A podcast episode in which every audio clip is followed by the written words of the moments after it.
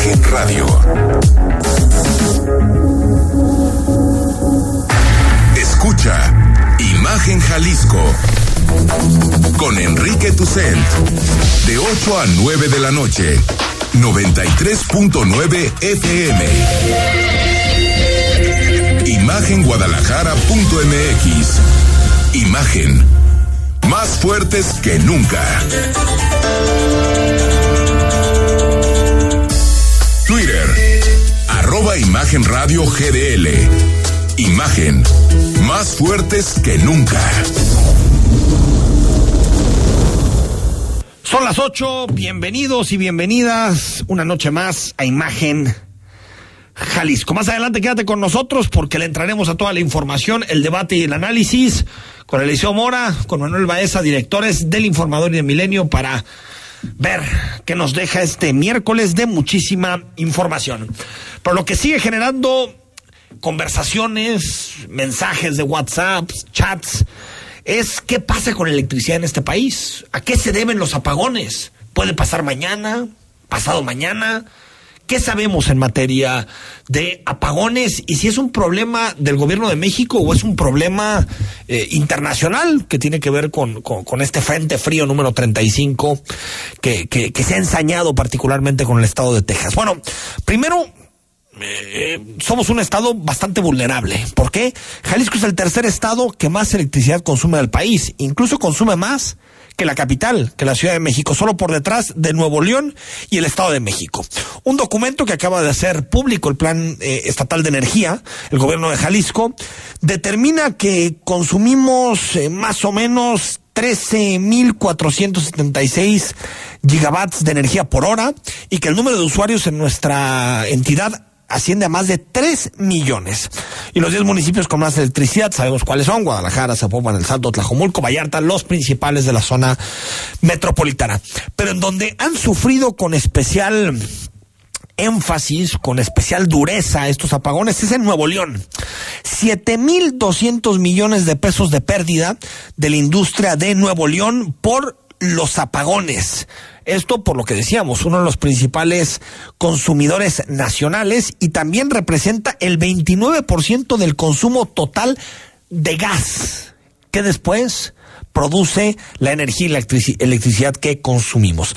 La CAINTRA indicó que las afectaciones presentadas detienen el motor económico y es urgente solucionarlo. Escuchamos a Jesús López, director de Relaciones Institucionales de CAINTRA hay que reconocer que particularmente sí es cierto que se han venido eh, reactivando parte del flujo de energía eléctrica, pero ha sido uh, al sector habitacional. Sector industrial prácticamente hay empresas que no han podido reactivar, ya tienen están por cumplir 48 horas con operación total detenida y eso nos pone realmente en jaque porque estamos inmersos en muchas cadenas de proveeduría internacionales que actualmente se están viendo afectadas solamente era un cálculo rápido inicial como sector industrial de manufactura, estamos estimando que ya estamos superando los 7 mil millones de pesos en pérdidas solamente en producción.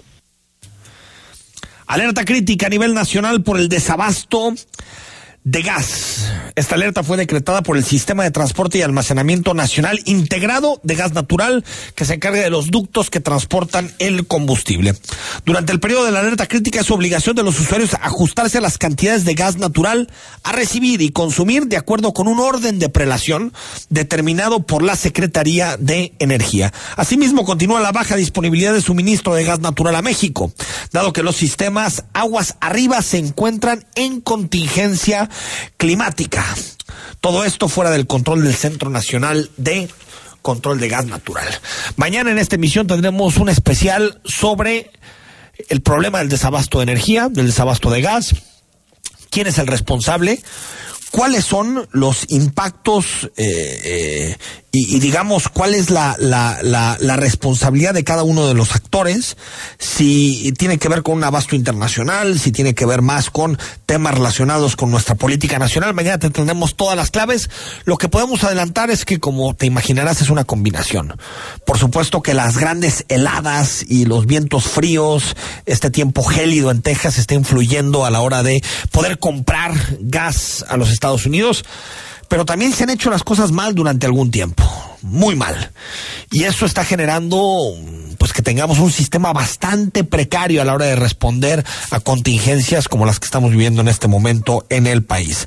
Por lo tanto, tampoco es que el gobierno pueda lavarse las manos y decir nada tiene que ver conmigo. No. Porque ven ustedes a lo que tenemos que echar mano, de lo que tenemos que echar mano. Hoy la Comisión Federal de Electricidad echó a andar, va a escuchar bien, plantas de combustóleo, carbón y compró barcos con gas licuado para asegurar el suministro de energía eléctrica. Todo esto con el objetivo de resolver el problema de desabasto. Sí, escuchó bien, carbón. Informó que hasta las 6 de la mañana, esto dijo el presidente, aún había 89 mil usuarios del sistema eléctrico en Chihuahua y Tamaulipas sin servicio. Reiteró que el apagón, otra vez, es culpa de los tejanos. Estamos echando a andar plantas de combustóleo, estamos echando a andar plantas con carbón para enfrentar la emergencia y ya estamos comprando gas licuado. Se han comprado ya tres barcos de gas licuado, se van a comprar posiblemente más. Se están echando a andar todas las plantas para ir resolviendo el problema. Pues si usted empieza a hacer una reflexión de lo que ha sido el sexenio, se va a encontrar que hace dos años, 2019, estábamos hablando del, de la gasolina, ¿se acuerda? Del desabasto de gasolina. Ahora es gas. Y un sistema eléctrico que pende de un hilo. Y que el gobierno, en lugar de pensar en un modelo diversificado, en donde mm, los riesgos también estén repartidos, pues lo que quiere el gobierno con la iniciativa de, eh, de reforma en materia del sistema eléctrico, lo que quiere es centralizar aún más los canales de producción de energía, de electricidad. Como lo decíamos ayer, make la comisión great again. Ese es el objetivo. Volver a hacer de la Comisión Federal de Electricidad el monopolio del país. Y uno se pregunta, ¿ese es el camino para tener energías renovables y verdes? ¿Ese es el camino para tener energías a bajo costo? ¿Ese es el camino para tener un sistema más seguro en materia de seguridad energética? No. Ese es el camino que hemos tomado desde hace décadas y que nos lleva a esto, a lo que tenemos ahorita, que es una seguridad energética bajísima, que depende en gran medida de nuestros acuerdos internacionales. La mejor manera es sí que exista una empresa pública de calidad, pero también que existan inversionistas privados que puedan abastecer una parte del consumo nacional. Una cosa no está peleada con la otra. Lo demás es simple y pura ideología. Vecinos de distintas colonias de Zapopan piden al gobierno de Jalisco, piden a la Secretaría de Infraestructura y Obra Pública que terminen al 100% los trabajos del andador Aurelio Ortega. Recibimos mensajes de los vecinos que nos pidieron ir a ver la obra. ¿Cómo está? ¿Qué faltó en la obra? Que ya se entregó, por cierto. Reportaje especial en la voz de Carla Paz. El pasado 10 de febrero, el gobierno de Jalisco y el ayuntamiento de Zapopan inauguraron la renovación del andador Aurelio Ortega, que comprende 3.5 kilómetros de longitud de Avenida Juan Pablo II a Federalismo. Juan Ignacio Castillo, vecino de la colonia Los Maestros y uno de los integrantes del equipo de supervisores elegidos para colaborar con las autoridades de la obra, señala que hay inconformidad en algunos habitantes de la zona, debido a que algunos trabajos quedaron inconclusos o no se hicieron como se había acordado, como irregularidades en las bocas de tormenta, falta de bancas y el empedrado de la zona. El empedrado está en muy malas condiciones. Hay muchísimos baches, las piedras se están saliendo porque no están bien eh, puestas a presión. Sí, no, no ha conectado todas estas fincas. Es decir, aquí está la toma vieja y la toma nueva. Entonces se siguen alimentando por la toma vieja. Al final del camellón, el último tramo está, está, está ya roto. Porque no aguanta los llantazos de los coches negros. Agrega que en la primera etapa del proyecto, que consistió del tramo Manuel M. Diegues a San Jorge, se trabajó adecuadamente con la constructora, pero para el comienzo de la segunda fase hubo cambios en el equipo encargado de la construcción, mismo que señala estaba desinformado y sin la experiencia previa del primer tramo. Se reanuda la obra con residentes nuevos. Y entonces sí empezamos con muchos problemas. Entonces hubo que volver a, de algún modo, a transmitirle todos de nuevo eh, cuestiones de proyecto, cuestiones de obra, porque casi todas las decisiones del proyecto se tomaron en obra, porque el proyecto que había ejecutado proyectos estratégicos de Zapopan, PES con Z, eh, pues dejaba mucho que desear. Esta era muy deficiente. Enfatiza que en las reuniones se les hizo ver los detalles faltantes, pero no obtuvieron respuesta alguna. Ante ello, en octubre del 2020, enviaron una carta a Obras Públicas de Zapopan y a la CIOP en la que indicaron las sugerencias para que mejoren el proyecto. En el mes de septiembre se va la constructora, en el mes de octubre nosotros, los supervisores de las seis colonias, hicimos un documento que contiene todas las cosas que hacían falta, que está firmado por los seis presidentes de las colonias y por uh, nosotros los supervisores. Se entregó ese, ese documento, se entregó a, a Obras Públicas de Zapopan y se entregó a CIOP. Bueno, hasta el día de hoy no hemos tenido respuesta. Juan Ignacio Castillo hace un llamado a las autoridades para que atiendan la solicitud de los vecinos de las seis colonias que colinda el andador, Seattle, San Miguel de la Cañada, Ecología Seattle, El Capullo, Los Maestros y Tepeyá, ya que argumenta los afectados serán los habitantes de la zona. Solicitamos de la forma más atenta al gobernador del estado, al ingeniero Enrique Alfaro y al alcalde de Zapopan, al licenciado Pablo Lemos, por favor, por favor, nos terminen dignamente el camino. La obra tuvo una inversión de 95.4 millones de pesos y consistió en la instalación de mobiliario urbano, alumbrado público y señalética, construcción y reubicación de la ciclovía, banquetas con accesibilidad universal, entre otras acciones. Carla Paz, Imagen Radio.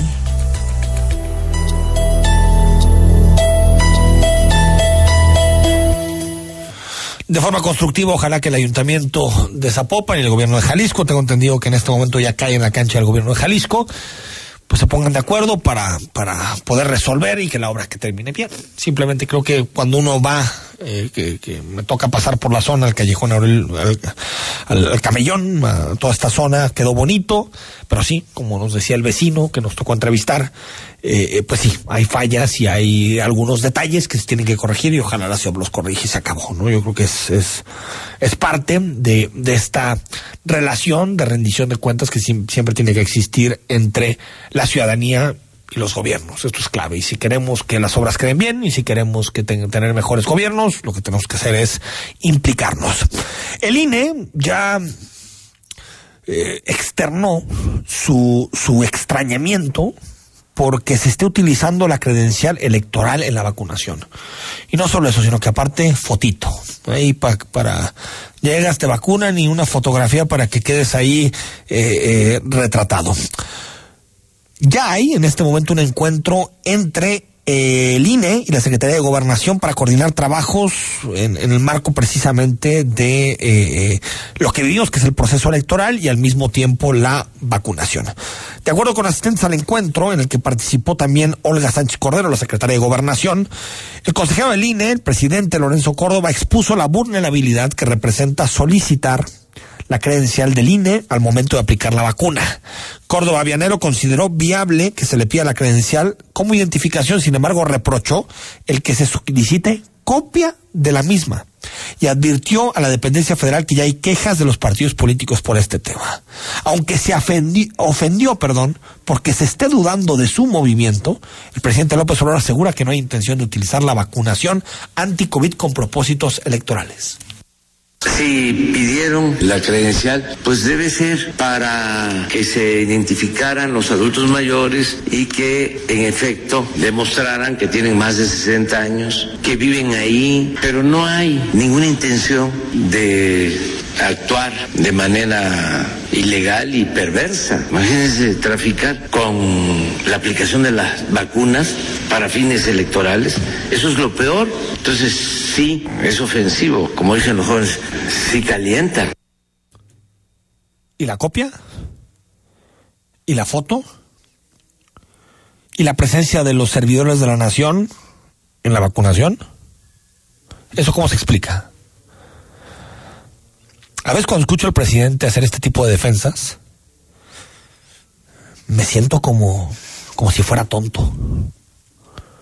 Con una explicación como diciéndome, pero de verdad, ¿vas a dudar de mí? ¿Vas a dudar de nosotros? El, una democracia madura, en donde los gobiernos creen y consideran que los ciudadanos son mayores de edad, en esos sistemas, no es un asunto de fe, no es un asunto de creer, de yo creo que hace las cosas bien, yo tengo fe en que hace las cosas bien. No, se demuestran las cosas. Y si queremos que no exista esbozo ni viso de utilización electoral de las vacunas, pues que no se hagan este tipo de cosas. Simplemente eso. Si se necesita una persona identificar, que lleve su ficha para la vacunación, que llegue su hoja con su registro que hizo en Internet y que lleve su credencial electoral y que la persona que esté ahí coteje simplemente los datos, pero que no saque ni copia ni fotografía, ni se tome una ni, ni, ni, copia, ni fotografía, ni eh, eh, ningún otro procedimiento. Con eso, no es un asunto de creer o no, no es un asunto de fe, es de garantizar a través de los procesos administrativos que no hay un uso faccioso ni político de los datos de las personas. Simplemente eso. Y otro que está en modo comprar la elección es el edil del Salto, el presidente municipal del Salto, que busca la reelección. Ricardo Santillán dijo que, bueno, que no hay bronca en que esté promoviendo su imagen regalando despensas en el municipio. El emesista no tiene empacho en entregarlas en bolsa de color naranja, el mismo que identifica al partido que lo llevó al cargo. La estrategia se denomina el despensón. Busca beneficiar a 400 mil adultos mayores, personas en situación de vulnerabilidad y con alguna discapacidad. Bueno, ahí está. Antes de irnos al corte, quitar a Salgado, quiten a Félix Salgado Macedonio. Un violador no puede ser gobernador. Esto ha sido el hashtag en redes sociales durante prácticamente todo el día.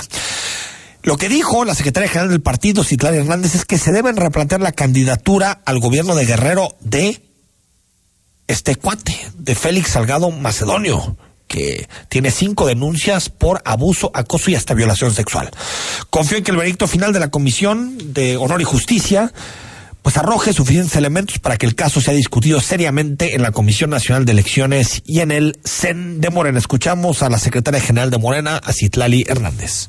Creo que las acusaciones que hay hacia Félix son delicadas, son duras, y aun cuando no hay elementos eh, como asistencia, etcétera, el, el, testimonio del exfiscal, eh, por un acto de congruencia, primero en Morena tendría que discutirse mucho más al interior y segundo, tendríamos que replantearnos el tema de la candidatura en Guerrero. Esa es mi postura eh, pública, responsable.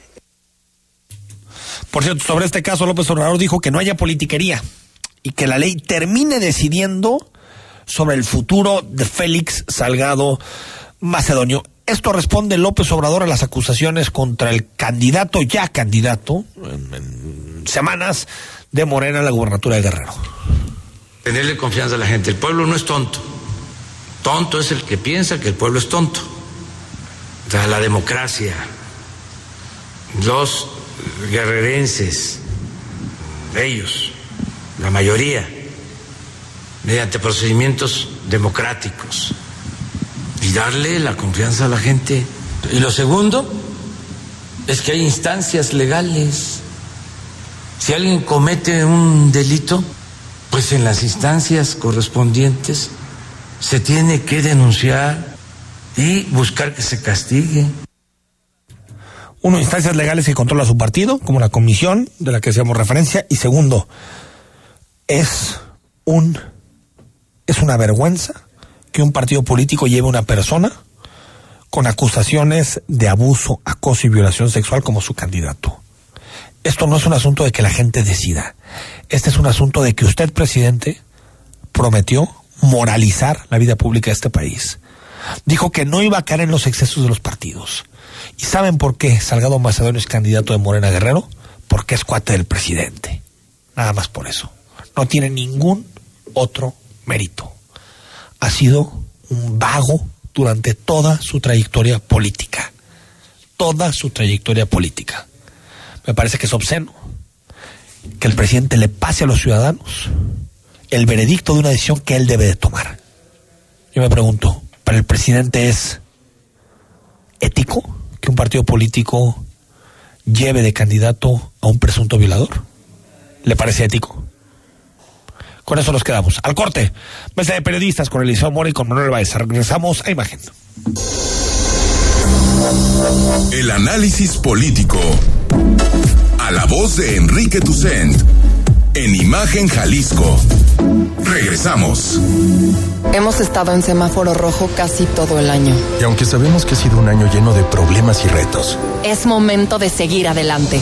En RSP nos identificamos con las mexicanas y los mexicanos que siempre tienen el semáforo verde para ingeniárselas y salir adelante. Nosotros somos una red ciudadana progresista que como a ti, nada nos detendrá para llevar a México adelante. RSP, súmate a la red progresista y vamos juntos adelante. Entra a redes sociales progresistas.org. Somos la nueva fuerza política de México. Llegamos para impulsar la fuerza de las y los jóvenes, la fuerza de las mujeres y la igualdad, la fuerza del medio ambiente. No somos ni de izquierda ni de derecha.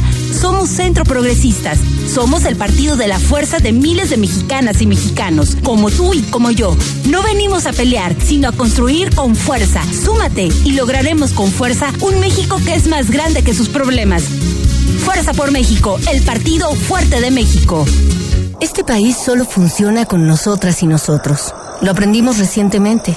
Todas las personas somos necesarias para sacar este país adelante. En las elecciones más grandes de la historia hay más de 21 mil cargos de elección popular. Todas y todos decidiremos quiénes los ocuparán. Toma tu cubrebocas y sal a votar. Que este país lo hacemos funcionar las y los ciudadanos. El voto sale y vale. Contamos todas, contamos todos. INE.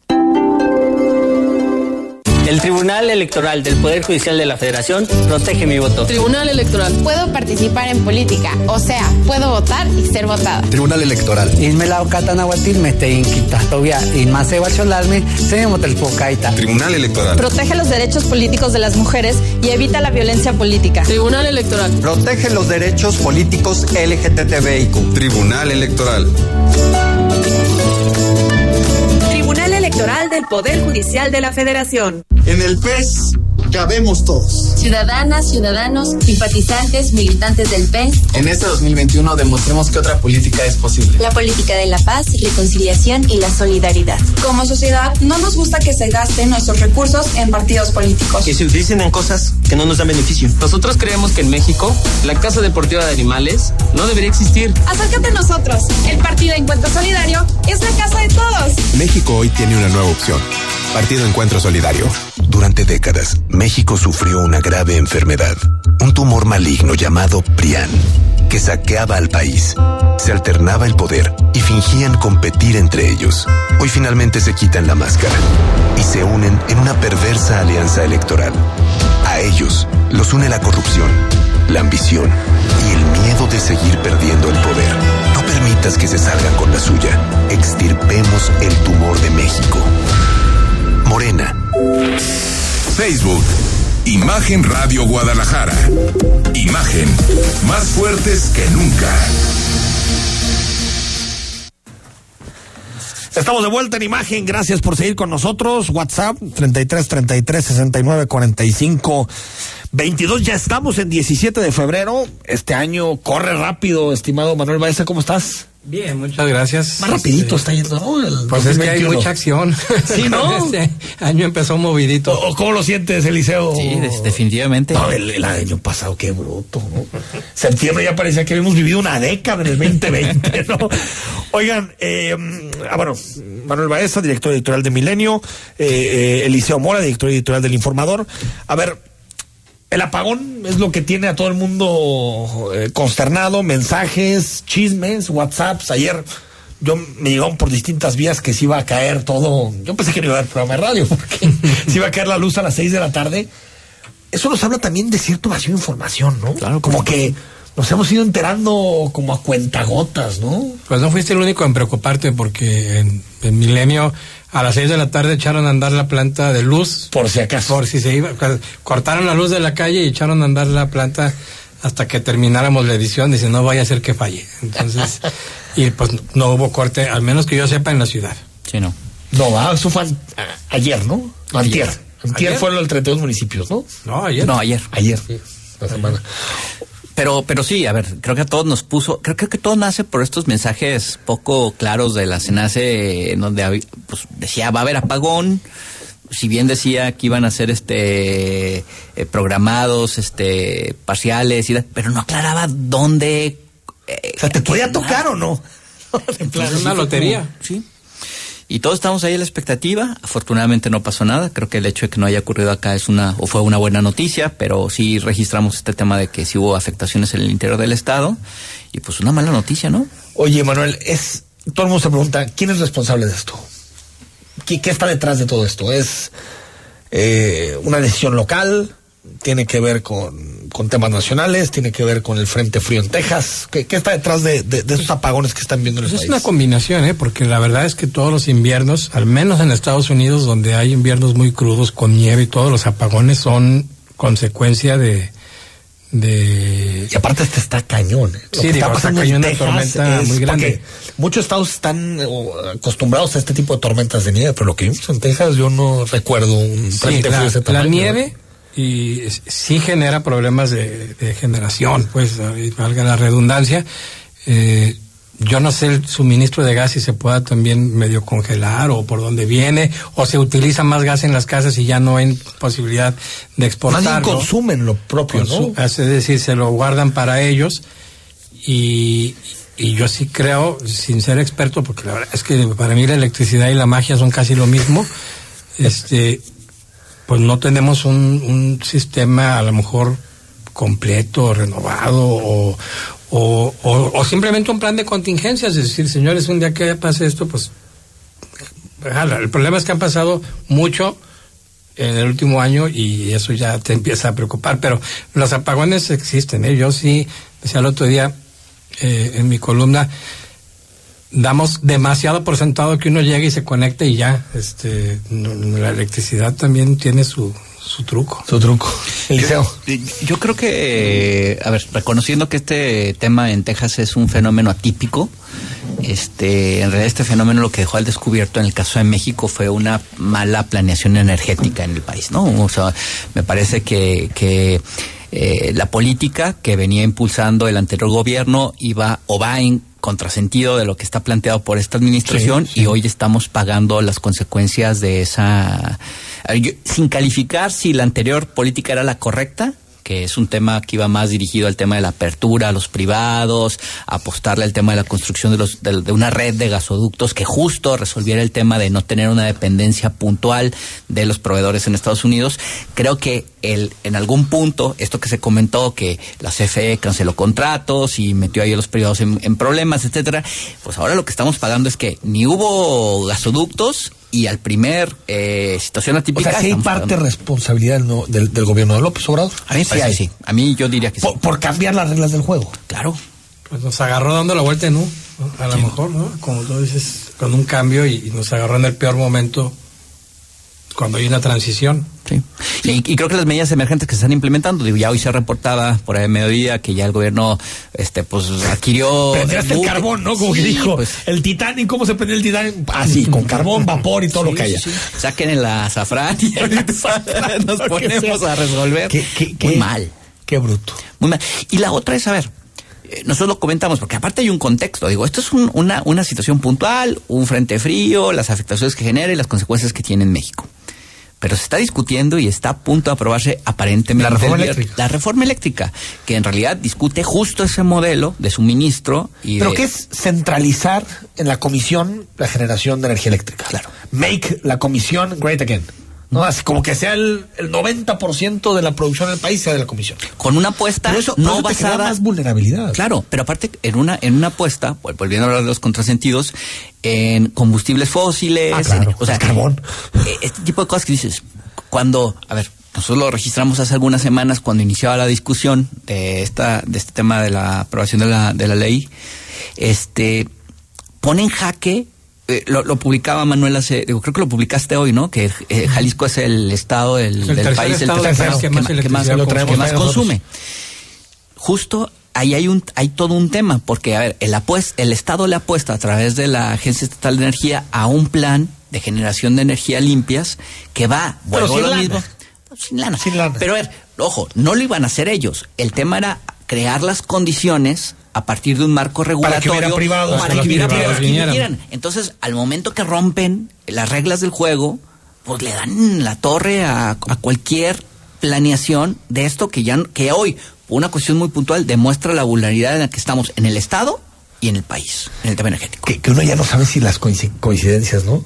El debate sobre la reforma eléctrica al mismo tiempo que la tormenta de nieve, apagón en distintos estados, o sea, como, como si todo estuviera de alguna manera, Manuel, engarzado, La ¿no? famosa tormenta perfecta. O sea, co- Sí. como, por- pero aparte los detractores del proyecto pueden decir, ya ven, el modelo donde nos lleva López Obrador no es el adecuado.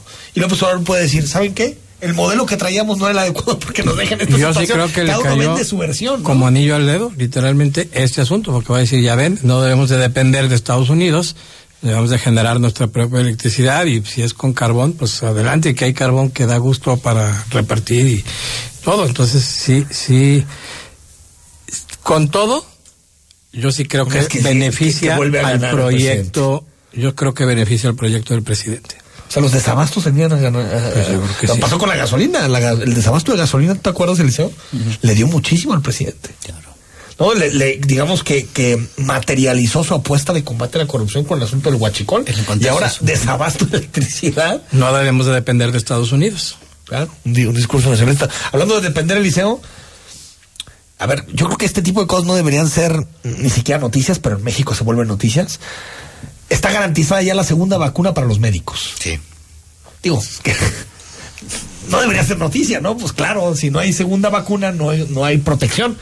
Pero ya van a llegar, ¿no? O están Sí. llegando. Sí, no, eh, hay, hay- que recordar que el, para ser preciso, el 4 de febrero se cumplieron los 21 días después de que se aplicó La primera dosis, dosis, ¿no? Y a partir de eso se, se empezaron a generar algunas presiones al interior del sector salud, entre los médicos, enfermeras, este primer frente de batalla de la pandemia, porque no había y me parece que No, y que ellos ¿eh? se sentían como eh, Vulnerables, claro. sí, vulnerables. Este, la buena noticia es que hoy el gobernador anuncia que llegó un, un lote de casi 28 mil vacunas y de esas casi Oye, 24 pero mil. se puede poner la que sea o qué? No, no, no. En este caso Pfizer puntual son de Pfizer. Son que Pfizer iguales. primera dosis y Pfizer segunda. Es que ayer López Gatel dijo que no importaba, que igual te ponías la Pfizer y después te ponías la China. Otra. Pues no sé, digo, la verdad no tengo el conocimiento como para determinar Yo no si, creo, si lo que dice sea verdad, pero se me hace extraño. No, en este caso sí. Son sí Pfizer y. Pfizer. Bueno, es buena noticia para los médicos eso, ¿no? AstraZeneca para los viejitos y eh, Pfizer para el sector salud en Jalisco. ¿Y a nosotros qué nos tocará? o qué? Pues yo ya voy para el sexto piso, entonces yo voy a hacer formarme de una vez para, para mi- AstraZeneca. Sí. Oye, y, y, a ver, y es algo que me preguntan mucho. Si, ahorita, si tú hiciste tu trámite en internet y ya tienes, ¿qué vas y te formas o, o qué haces? En este momento. A ver, en este momento lo que se lo que se ha registrado es que eso es lo que ocurre. Estés registrado o no estés Tú registrado. vas al primero que veas que dan vacuna y te formas. Te formas y te, y te van a atender, ¿no? O sea, te la van a poner. Lo, lo normal Lo sería cual, que- qué que- frustración para aquellos que duraron horas y días este, de angustia de, po- para poder registrar a sus Yo, familiares. yo sus- duré con, con mis padres, duré casi una semana. o sea, Intentándolo, ¿no? Intentando, pues es que. A ver, por otra parte, qué, bueno. ¿no? Este es un derecho universal y, de, y, y qué bueno que les apli- Pero el tema es que genera desorden. Sí, pero cuando el derecho universal es tan de difícil acceso, también generas desigualdades muy fuertes. O sea, el, el asunto es que sea de, de- de acceso. Ahora, mucha gente nos preguntaba ayer en el programa, si yo tengo, pues, que identificas a dónde, porque se supone que tenías que esperar a que te mandaran dónde ibas, cuál era tu lugar de vacunación. Sí, ¿no? pero yo entiendo que este, este proceso de vacunación en los 23 municipios que se está haciendo en Jalisco, sí. eh, digamos que está un poco fuera de esa, de ese esquema que ya existía de registrarte y todo. Es decir, vamos a las zonas más vulnerables. Bueno, eh, económicamente. Sí, Porque y- sanitariamente está. No, no, sí, económicamente a las zonas más marginadas y ahí pues literalmente vénganse todos los mayores Ah, de ok. 60 a que los vacunemos. Ahorita en zona metropolitana de Guadalajara no hay nada vacunar. en la zona metropolitana de Guadalajara. Te tendrías que ir a alguna de las comunidades y no creo.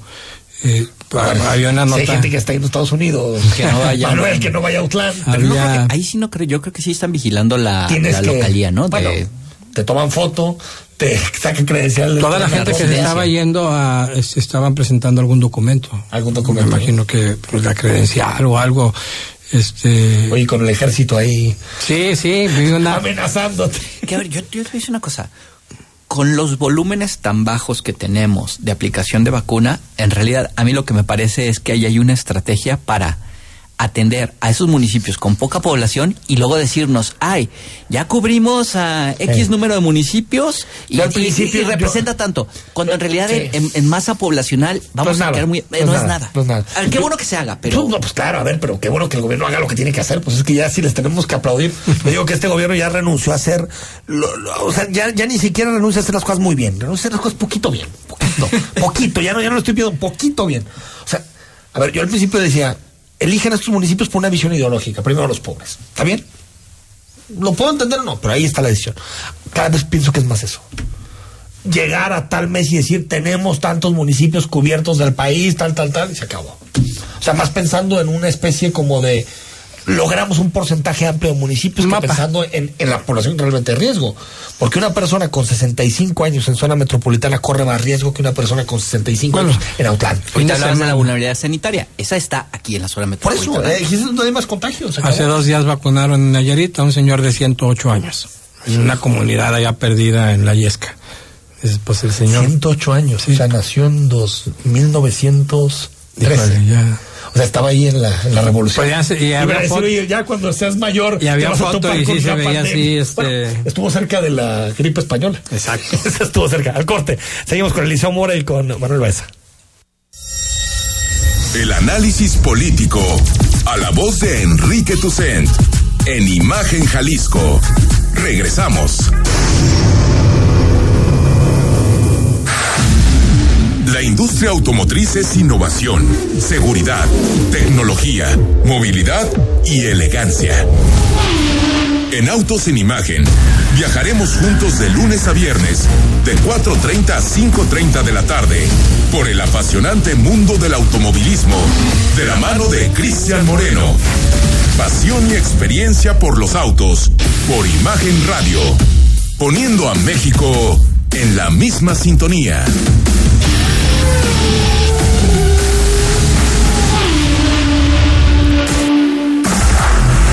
Imagen Radio, ahora para todo México. Lleva su programación a la televisión abierta, en el canal 3.4 de televisión abierta. Imagen Multicast, la mejor información, con la mejor tecnología digital de la televisión en vivo y a todo color. Con los reconocidos comunicadores de Imagen Radio, Imagen Multicast. Canal 3.4 de televisión abierta, poniendo a México en la misma sintonía. La información puede llegar dividida en tracks, contar historias que generan distintas atmósferas y forman parte de un momento de nuestra vida. Te presentamos el disco de la semana con Mariana H. Todos los domingos a las 16 horas. Imagen Radio, tan grande como la información, poniendo a México en la misma sintonía.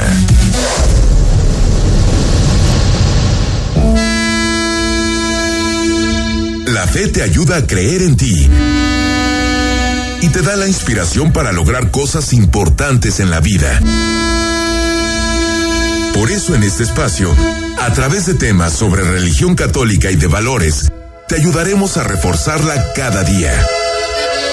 Escucha al Padre José de Jesús Aguilar Valdés en Resonancias de Fe. Todos los domingos a las 9 de la mañana, por Imagen Radio.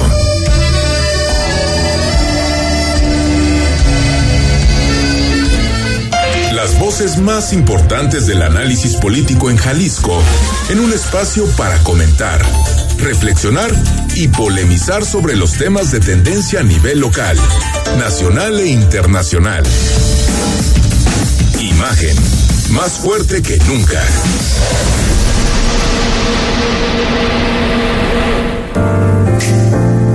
Imagen. Sonido. Sintonía.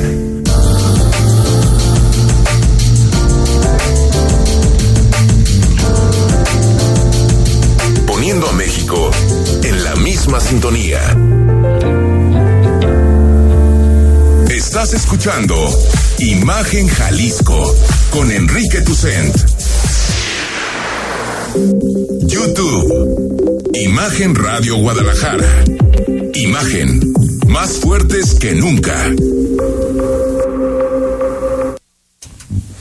Seguimos en imagen, gracias por continuar con nosotros. Noche de miércoles, estamos totalmente en vivo conversando con Eliseo Mora, con Manuel Baeza, son las 8 de la noche con 40 minutos. Bueno, hoy eh, la alianza PRI-PRD-PAN, eh, sí, PRI-PRD-PAN, ¿no? Sí la dije bien. PAN, PRI, PRD, si quieres ir en el orden de registro. Ah, ok, bueno, PAN, PRI-PRD presentó a sus nuevas glorias, ¿no? A las nuevas generaciones del partido, con lo que intentan mostrar una cara fresca, distinta a la sociedad jalisciense. Sus cuadros más jóvenes. Eh, ¿Quiénes son? Eh, bueno, conocemos a Paco Ramírez Acuña. Sí, Leobardo Alcalá Padilla por parte del PRD. ¿Por dónde? Por el PRD, Leobardo. Ah, pero...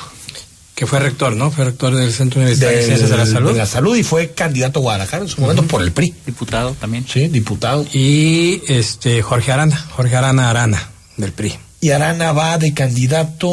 Los tres son candidatos por diferentes distritos y cada uno de ellos va a ser coordinador de los posibles diputados que lleguen. Ah, ya, ya. O sea, los que lleguen del PRD se van a coordinar con este. Con Leobardo. Con Leobardo. Los que lleguen con el PRI con. Con Jorge Arana y los del PAN con Francisco Ramírez. Aunque están presumiendo una coordinación y una unión de esfuerzos para. O sea, pero tú estás votando por las al final van a llegar y no van a ser una bancada, van a ser cada uno por su lado. Yo tuve oportunidad de preguntárselo a, Francisco Ramírez Acuña y sí, sí comentó que sí, la lógica es sí formar una bancada también en coalición y que en ese sentido se muevan. El sentido de su voto, al menos en un postulado de 10 compromisos que se presentaron. Que sobre todo ponerse a todo lo que presenta el observador, ¿no? Básicamente. Lo negaron, pero básicamente es, es eso. sí. Y, digo, nada más para aclarar, en, el, en efecto, en el caso de Ramírez Acuña va por el 10 federal, Arana por el 11 federal y Leobardo por el 14. 11 Federal, Guadalajara Oriente y 14 me dices. 14. Ah, otro de Guadalajara, sí. Son los, los dos de Guadalajara y uno de Zapopan. Ahora, eh, eh, puede tener fuerza la alianza. ¿eh? Yo creo que eh, estando a tercios en, en, los distritos, Morena por un lado, MC por otro y PAMPRI y PRD por otro, puede ganar quien sea. ¿eh? O sea, por ejemplo, Ramírez. A ver, si van a tercios, no estoy seguro. Yo. No recuerdo. ¿El qué?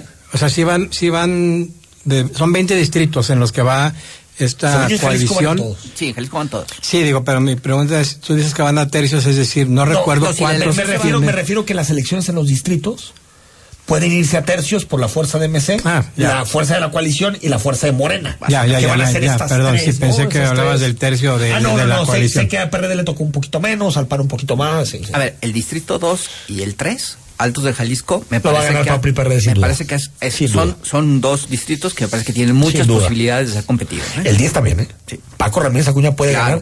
Que fíjate, ahí está interesante porque es Horacio Fernández, el, el, empresario por MC contra Francisco Ramírez Acuña.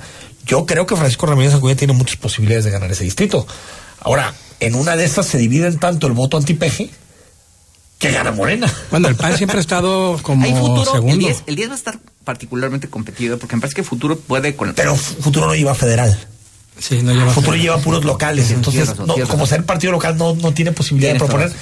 Pero sí, a ver, si orienta el debate, pues o sea, no es lo mismo que Kumamoto esté en la boleta que no esté. Sí, se planteó en la mañana, eh, Moisés, eh, este, y tuvimos oportunidad, Eliseo, iba a decir Moisés, pero es Eliseo, que acabo de hablar con Moisés Mora, los saludo. Ah, muy Mora, sí. Hablas por aquí, gente de casa. Este, tuvimos oportunidad de estar en la mañana en una reunión con, con la gente de los tres partidos y, y salieron cosas interesantes. Por ejemplo, van a hacer campaña para diputados federales en coalición, pero en las diputaciones locales cada partido va por su cuenta. Entonces si preguntábamos, bueno, a ver, no hay un poco como de esquizofrenia de aquí vamos juntos, pero acá vamos separados.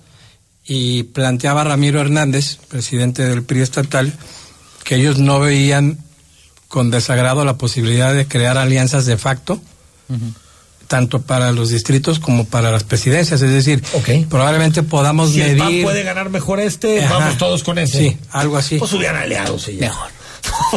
bueno, no pudieron, ¿no? O sea, quisieron, pero no pudieron. A ver, nos pide 3134 que Eliseo Manuel, si nos pueden recomendar un libro ¿Tienen alguno que últimamente les haya llamado la atención? ¿Algún, ¿Alguna novela o algo?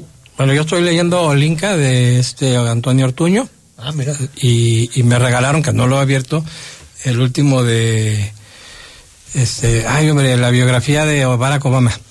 Ah, está buenísimo. No lo he abierto porque no he terminado el de Ortuño. Está, está gordito el libro. No, sí, ya lo vi, es un ladrillito. Pero, no, pero es una joya sí, libro. Sí, es, me una estoy joya, perdiendo, es una joya. pues Ahí es cuando dices qué lástima los políticos que tenemos en Jalisco. ¿eh? Otra cosa, lo, no, Barack Obama fue un político fuera de serie. ¿Tú traes algo, Eliseo, por ahí? No, yo no. No, lean el informador. Exactamente. Eso pueden hacer, lean el informador. Oigan, antes de, de, de despedirlos, ¿qué onda con el alcalde de Tototlán? Ahí presentable, ¿no? No, no hay forma de, de, de, Pues ya parece que inicia el juicio político, ¿no? En el Congreso. Y lo van a quitar. Pero timoratos los partidos, ¿no? ¿Qué llevamos con el tema? ¿10 días? Híjole, a ver, yo, yo sí me quedé pensando. Lo que pasa es que a lo mejor no voy a ser muy popular. Eh, Es una reverenda tontería o una cosa impresentable lo que hizo el alcalde, o sea, no tiene ninguna justificación, pero lo que sí siento es que se convirtió en carne de, de carroña y todos los partidos, todas las organizaciones, pero más las y organizaciones, hasta Movimiento ¿eh? Ciudadano, así como que de repente dijo, uy, no, ni, este, si te conocí ni me acuerdo de ti, o sea, como que de repente... Pero, pero está el trámite, si, si tienes una conducta indebida, Lo sé. el proceso en el Congreso y lo pero lo hizo lo hizo lo hizo Movimiento Ciudadano hasta que vieron que, que iba a representar un costo político y se y se sumaron Yo, So, yo creo que hay ciertas actitudes, todos nos podemos equivocar en la vida, pero cuando uno se equivoca, toma, asume la responsabilidad y renuncias. Se acabó. También pasó con el alcalde de Zapotlanejo. Por supuesto. Golpeó a una mujer y ahí sigue. Yo creo que debe de haber una vara Ahí en con, donde ahí con un manejo muy distinto del partido, ¿eh? totalmente bueno, Eh, no pasó eh, nada. En este caso sí me parece que todo todo mundo, incluido el partido, Lo se a cursitos, a ¿no? crucificar al, al, al alcalde. Pero a ver, no, eh, yo por eso inicié mi comentario con eso. Es indefendible e impresentable Presentable. este tipo. Me parece que o, o debería de tener dignidad y renunciar o Ojalá, deberían de, pero no la o- deberían o deberían de agilizar el proceso para destituirlo pronto. Ojo, a ver, podemos entrar en el debate de si fue grave o no lo que ocurrió, pero lo que sucede es que también, y, ah, iniciamos hace rato fuera de, de- de micrófonos eh, con el tema de lo que es políticamente Correcto, incorrecto. Y ahora me parece que hay es un, delito, momento, claro, esto de es un delito. de Y yo creo que un delito sí debe ser una línea roja donde si lo traspasa un político tiene que renunciar. O sea, uno ya después dice el acoso es mucho, no. Es un delito. Y yo creo que dejar a un delincuente como presidente municipal me parece que no es lo adecuado. De acuerdo. No es lo correcto. O sea, más allá de decirlo, todos nos podemos equivocar. Yo también puedo mandar un mensaje mal, equivocarte un día. Bueno, te exhiben, te cachan, para afuera.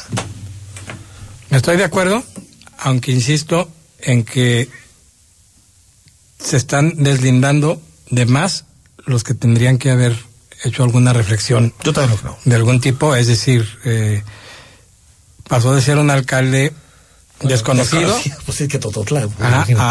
con todo el respeto a, a- la gente de Tototlán, porque aparte nuestro absolutamente- de gobierno es de, de Tototlán, el do- don Enrique Ibarra, yo, yo sé que es un pueblo muy ilustre, pero no teníamos idea de quién era el, el, alcalde el Sergio Chicharo. Hernández es de Tototlán. El, papá del Chicharito. Ah, el papá, es de, es de Tototlán. Sí, lo sé, eso sí lo sé. Ah, pues, y eso que no le voy a las chivas. De, ah, no, él era de Tecos, pero sí, este. ¿El papá? Sí, Eh, el papá ah, cierto, jugaba en Tecos. cierto. No, lo que siento es que hay oportunismo, es decir, Claro. este, sí, está la parte legal y está la parte del error y está la parte en la que el alcalde tiene que asumir, pero de repente siento que todo el mundo se puso la capa de superhéroe y sí, vamos a defender. Y, y también, decir, imagínate, bueno, pues, hasta yo podría entender, eh, estimado Manuel Liceo, que haya partidos que digan, para mí esto no es grave. Lo podría entender. Yo no estoy de acuerdo con eso, pero lo podría entender. Pero si tú como partido tienes un discurso que dices que este tipo de cosas son intolerables, pues actúa. Por eso, pero Hasta como ahí, bien ¿no? dice, O sea, como dice el Liceo, hay- a ver, hay cosas, si se pasó, si es muy el grave, ¿no? Zapotlanejo era una cosa y el Tototlán es otra. Bueno, Pero hay un, pero un momentum diferente, que es el tema del contexto preelectoral que estamos viviendo. Exacto, pero Iba lo que a- digo- iba- iba a generar un importancia del municipio, Liceo. Yo te apuesto que aunque no estuviera en tiempo electoral, al alcalde de Dotlán le dicen, chispate. Zapotlanejo es parte de la zona metropolitana. Pues, o sea, no es lo mismo dejar. Era, era un mejor ejemplo. Por- era un mejor ejemplo. Era un mejor pero me ejemplo. refiero que creo que el cálculo es no podemos dejar un municipio tan importante de la zona metropolitana que yo creo que hubiera sido un gran mensaje, pero ¿Y pues, ahora sí. te están dispuestos a perderlo? pues no sé si haya demasiado lamento perderlo, digo, no sé. Señor Baeza, señor Mora, gracias. Gracias, buenas noches. Gracias siempre por estar aquí. Al corte regresamos, leemos tus mensajes y comentarios. El análisis político a la voz de Enrique Tucent en Imagen Jalisco. Regresamos.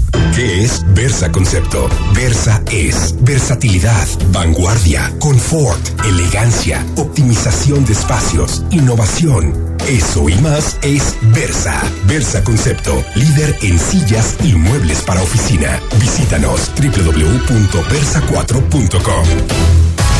Si te gusta el básquetbol, béisbol, los autos y todos los deportes, y no solo quieres saber de fútbol,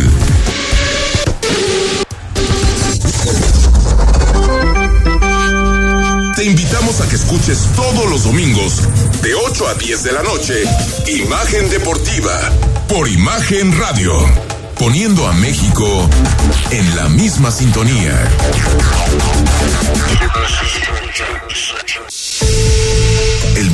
Negocios y la economía se encuentran en una profunda transformación. Para entenderla, se requiere de una visión dinámica, global, joven y fresca. Rodrigo Pacheco te espera con un nuevo enfoque en imagen empresarial. De lunes a viernes, de 6 a 7 de la mañana, por Imagen Radio, poniendo a México en la misma sintonía. Imagen Radio, ahora para todo México. Lleva su programación a la televisión abierta, en el canal 3.4 de televisión abierta. Imagen Multicast, la mejor información, con la mejor tecnología digital de la televisión en vivo y a todo color. Con los reconocidos comunicadores de Imagen Radio, Imagen Multicast. Canal 3.4 de televisión abierta, poniendo a México en la misma sintonía. Queremos conocer tu opinión. Envía un mensaje de texto a nuestra cuenta de WhatsApp 33 33 69 45 22 33 33 69 45 22 Imagen más fuerte que nunca.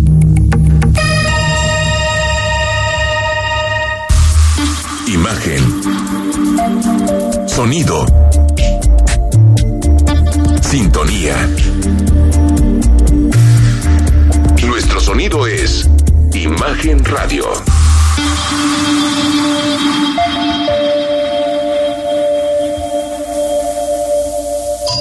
Estás escuchando Imagen Jalisco con Enrique Tucen. Instagram, arroba Imagen Radio GDL. Imagen, más fuertes que nunca. 8 de la noche con 52 minutos totalmente en vivo en imagen Jalisco, noche de miércoles. Recuerda, Buick está estrenando una nueva joyita. La nueva Buick Envision 2021 viene con Amazon. Alexa que está integrada y llegó a ofrecernos lo mejor de lujo y la tecnología disponible. Controlar los dispositivos inteligentes desde el tráfico. Sí, los dispositivos inteligentes de tu casa. Lo puedes hacer desde tu auto en el tráfico. O desde donde estés. Ahora es posible con la nueva Buick Envision. Comienza a vivir Luxury on Demand. Gracias por seguir con nosotros. Mucha más eh, información. Gracias a quien nos está escribiendo, a quien nos está mandando mensajes de, de WhatsApp. Nos dice terminación eh, 4522, crónica de un rebrote anunciado. La sociedad no está preparada para ser responsable. Los rebrotes relacionados con el coronavirus. Buenas noches. Comparto la idea que están tocando donde el presidente de la República nos está encerrando para que sea un gobierno como el de Venezuela o el de Cuba. Hace tiempo me llegó un video donde precisamente habla amenazando para que trabajen para ellos. No sé qué tan cierto sea, pero me llamó mucho la atención el video. Buenas noches, Enrique. ¿Cómo podríamos hacer para restablecer la democracia en México? En verdad nos interesa tu opinión. Muchas gracias por el comentario, muchas gracias por los... Eh, eh, bueno, lo hemos platicado en múltiples ocasiones, pero creo que siempre es importante mencionarlo. Eh, la democracia es, es, es una especie como de árbol que regamos todos los días, que nos encargamos todos los días. La democracia no es algo que, que que exista per se. Al final la democracia existe porque hay una ciudadanía que reclama sus derechos y que reclama participar en las decisiones públicas. Es decirle al gobierno, no solo nos digas qué tenemos que hacer, sino que nosotros tenemos la posibilidad para decidir quién manda, quién toma las decisiones y por qué tomamos un camino materia de sociedad y por qué no otro. Es decidir. La democracia no nos hace ni más ricos ni más pobres. La democracia no nos hace ni mejores personas ni peores. Lo único que nos hace es dueños de nuestro futuro, dueños de nuestro destino. Y lo que sucede con los gobiernos cuando empiezan a concentrar poder y volverse autoritarios es una, un ímpetu, una especie de impulso que es muy humano. Cuando hay tiempos de incertidumbre, no dudamos en buscar refugiarnos en una figura fuerte, que nos asegure que el futuro será mejor. Una figura paternal. Es la diferencia entre una ciudadanía menor de edad y una ciudadanía mayor de edad. La ciudadanía menor de edad no necesita eso. Sabe que el futuro depende de las decisiones buenas, malas, regulares que tomes. La ciudadanía menor de edad necesita que te digan qué hacer. Creo que lo fundamental es hacer ciudadanía con tus vecinos, con tu familia, cumplir con tus obligaciones, hacer las cosas basado en un criterio ético fundamental. Y cuatro, votar por aquellos que realmente conciban a la ciudadanía como mayor de edad y no por aquellos que conciben la relación gobierno-ciudadanía desde un punto de vista paternalista. Profundizamos mañana. Mañana va a ser jueves. Hablamos con el presidente del Instituto Electoral de Participación Ciudadana. Hablamos con el representante de los bares para ver cómo están los eh, distintos protocolos para la reapertura de los bares en zona metropolitana de Guadalajara. Y toda la información y todo el análisis, como todos los días, en imagen. Soy Enrique Tucen. Muy buenas noches. Escucha Imagen Jalisco con Enrique Tucent de 8 a 9 de la noche 93.9 FM. Imagenguadalajara.mx. Imagen. Más fuertes que nunca.